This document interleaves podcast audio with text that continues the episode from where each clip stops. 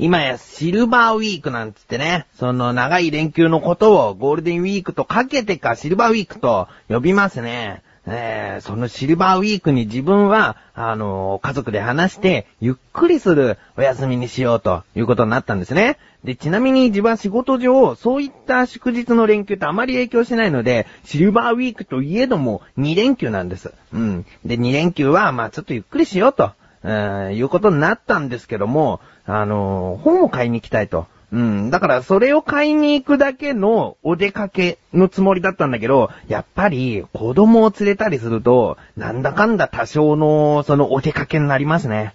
えー、夜ご飯はどっかで食べようなんていうことになると、もう普通にどっか出かけた感じになっちゃいましたね。えー、それが1日で、あと2日目は母親から、お墓参りに行こうと言われまして、じゃあ行こうっていうことになって結局出かけた。二日ともお出かけをするということになって、まあ、あんまり、えー、体を休めるシルバーウィークではなかったですね。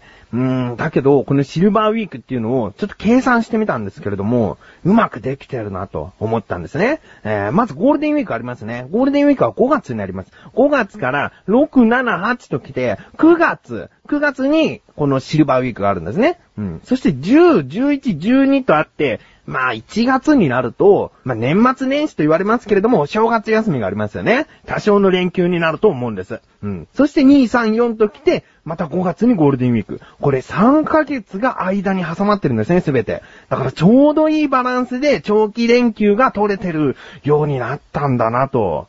えー、日本やるなと思ったんですけれども、それが狙いで付けられたんだとしたら自分は気づくのが遅かったということになりますけども、うまくできてるな。そんな、えー、祝日の連休を影響した休みを取りたいですけれども、自分は仕事上、えー、そういうわけにはいかないんですね。うん。まあ、でも自分の仕事をさばき次第で、えー、こういった休みをきちんと取れるように今後なっていきたいなと思います。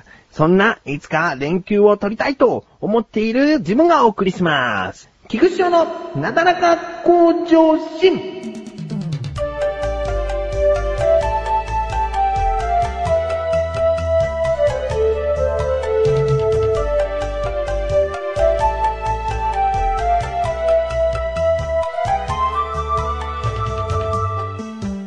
あの電車で見かけたんだけども、まあ見かけたというか、よく見かけているという光景なんですけれども、許せないんだよね。あのー、子供が地べたに座り込んじゃう。電車の中で座り込んじゃう光景。うん、で、それが子供だけの場合だったら、まあ、あの、親のしつけがなっていないんだなと思って見れるんですけれども、もう自分が見かけるのは、親も一緒になって座っているとか、まあ親は立ってるんだけど、全く注意をしない。えー、そんなところで座り込むんじゃありませんっていうような注意を一言も言わない親がいるんです。えー、これ怖いなと思って、なんで注意しないのか。まあ、自分が見かけた光景一つ例を挙げますと、車椅子なんかを固定するためにあるスペースが電車内にありますよね。座席になっていなくてそこだけ、えー、広くなっている。そこに、あの、ベビーカーが1台、そして母親が2人、えー、友達同士なんですよね。母親が2人に、えー、歩ける程度のお子さん、5歳ぐらいのお子さんが2人いたんです。そして、その母親と子供2人はベビーカーと同じ目線になるために座っちゃってるんです。うん、まあその、親がもし立ち上がっちゃった時に、ベビーカーの中にいる子供が泣いちゃうから座ってるんだよとかね。そういう理由があるんだったら、まあまだいいんだけども、でもそれはね、あの母親一人が、えー、ベビーカーを覗き込んであげればいいだけであって、もう一人の母親は二人の子供を見て、ちゃんと立ってなさいと言うべきなんです。それをね、楽しく会話しながら、その4人、まあベビーカーの子合わせて5人、仲良くこう、ワイワイしてるのを見ると、ちょっとおかしいんじゃないかなと思うんですよね。うーん。あともう一つ例を挙げると、母親と子供の二人で、えー、電車に乗り込んできたんですね。最初は立ってたんです。最初は立ってたんですけれども、あの、お母さんが子供にスーパー袋を渡すと、その中にお菓子が入ってるみたいで、子供はそれを受け取って、スーパー袋の中を漁り始めたんですね。うん、どんなお菓子買ったんだっけなみたいな感じで漁り始めた時に、それを漁るにあたって座り込んだんです。うん。で、座り込んだところで、お母さんがちゃんと立ちなさいってやればいいんだけど、見てるだけ。はあ、で、朝り終わったら立ち上がったんで、まあいいのかなと思うんだけど、一瞬でも電車の中で座席でもないところで座り込もうとした時は注意が必要だと思うんですよね。うーん、本当に、まあ、これは二つの例を挙げましたけども、よく見かける。親が注意しないんですよね。自分が小さい頃っていうのは、もうそこに座り込んだら絶対にダメっていうぐらい、理解してたと思うんですよ。だけど、そのぐらいの子供の時から座り込むことを注意されないということは、あのいけない行為じゃないと思って育ちますよね。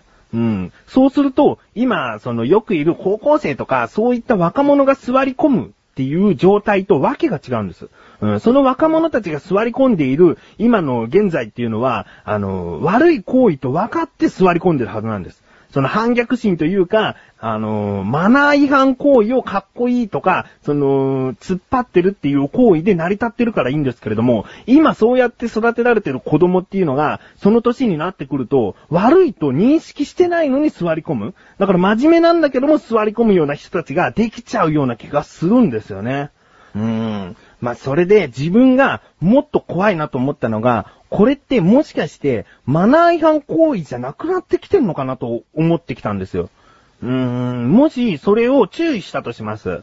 えー、まあ、そんな時はないけれども、その座り込んだ子供に注意をした時に、周りの目って別にそんなのいいじゃんって思うのかななんでそんなこと注意してんのかなって思われたら注意し損だし、そういう風に思われたくないですよね。うーん、だけど自分の子供には絶対に電車の中とか、まあもちろん道端とか座り込んじゃいけないよと。人に迷惑がかかるし、見ててみっともないからそういうことしちゃダメだよって教えるつもりなんです。うん、だけどそのまま座り込んでも誰も不愉快な思いをしないんだったら、その辺おかしくなってきますよね。えー、子供に注意しても、周りの友達はほとんど座り込んでるよと、疲れたら座っていいってなってるんだよって言われちゃうと、まあ、みんなと違うってことで子供がどうこう言われるのも嫌だし、どういう風にしてったらいいんだろうと思っちゃうわけですよ。うん、だからこれを聞いてる方で、いや、電車に座り込むことは良くないよ、不愉快なことだよねって思ってくれる方がいたら嬉しいですけれども、やっぱりそんなことないのどうなの楽しいクトークとは、楽しむポッドキャスト番組である。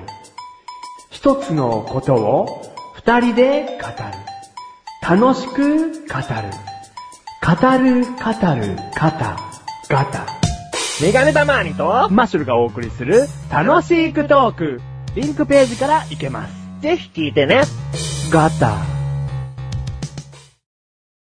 別に怒ってるってわけじゃないけれども、ちょっと将来が怖いよねって思った話だったんですけれども、まあ一旦ちょっと忘れまして、えー、コーナーに参ります。自力80%。このコーナーでは日常にある様々な疑問や質問に対して自分で調べ自分で解決していくコーナーでもあり、リスナーの方からのご相談やお悩み解決していくというコーナーです。ということで早速、メールが届いております。ありがとうございます。あの、いくつかいただきましてね、あの、届いた順にお読みしていきたいなと思っておりますので、えー、今回お読みするのは、トマトンですね。ありがとうございます。早速本文。翔さんお元気ですか？編集という面倒な作業のため、ポッドキャストの更新が滞っているトマトンです。ということですね。トマトンさんもポッドキャストをやられているんですね。えー、まあ、編集という作業めんどくさい。うーん、めんどくさいをどこかで切り替えると、滞ることはないんじゃないかなと思っておりますよ。えー、本文の続き。早速、本題です。私の通勤の移動手段は、徒歩、チャリ、原付きです。うん。原付きで出かけるときは、毎朝数十秒ほどアイドリングをします。えー、アイドリングというのは、エンジンをかけて、その回転数が安定するまで、えかけっぱなしにしておく状態ですね。えー、それをアイドリングと呼ぶと思います。自分もその、あんまり詳しくないので調べたことなんですけれども、えー、こういうことです。えー、続き。原付は2代目なんですが、昔勤めていた会社で元上司から原付を借りました。そこで最初はアイドリングしてからの方がエンジンに優しい、的なことを教わったのですが、バイク屋さんでその話をすると、そんなことをしなくてもいいと言われました。1台目の原付ではアイドリングをきっちりしてから稼働させていました。それこそエンジンの回転数が安定するまで。うん。2台目はアイドリングをあまりせずに稼働させていました。でもどうやらアイドリングはした方がいい気がしました。実際のところはどうなんでしょうか教えて翔さんと。いうことですね。ありがとうございます。自分はちょっとバイクを持っていないので、すぐに答えられるようなことではなかったんですけれども、えー、調べてきましたので、えー、いきます。今回の疑問。アイドリングはきっちりした方がいいの？ですね。えー、調べてきました。ここからが答え。現在販売されているものにおいては、アイドリング不要です。寒冷地など特別な状況を除き、走りながら温めるウォームアップ走行で十分です。ということなんですよね。えいろいろと調べていくと、今売られているものっていうのは、結構そういったものが必要ないように、えー、ちゃんと設計されてるらしいんですね。うん。なので、トマトのメールからするに、1台目というのが、そういった設計になってなかったとして、えー、そういう風にアイドリングをさせてから、えー、稼働させるっていう方が良かったのかもしれません。だけど、その2代目という、その昔勤めていた会社で元上司から借りたという2代目の原付というのは、いつ頃のものかによるかもしれませんね。えー、でもそのバイク屋さんに見せた時に、そんなことしなくてもいいと言われたということは、おそらくそういった仕様の原付なんじゃないですかね。え、アイドリングしなくていいよという原付なんではないでしょうか。うん。まあ、確かにアイドリングをすると、走行時の燃費というのは改善するらしいんですね。うん、するはするんですけれども、例えば5分間アイドリングをしていると、160cc 程度の燃料を浪費したりするので、結局全体の燃料使用量というのは増加しているということになるらしいです。うーん。まあ、今はエコだエコだと言われているので、そういったことで、あの、無駄な浪費は避けようということもあるかもしれないんですけれども、それに合わせて、その、バイク製造メーカーとかはそういった設計にしてるらしいですね。えー、なので、その原付が、いつのものかによるかもしれません。うん。ちょっと古いものだったらやっぱりアイドリングさせてからの方が、えー、走りはいいかもしれませんね。えー、こういった感じでいかがでしょうか？ということで、日常にある様々な疑問や質問の方をお待ちしております。投稿フォームよりなだらか向上心を選択して、どしどしとご投稿ください。以上、自力80%でした。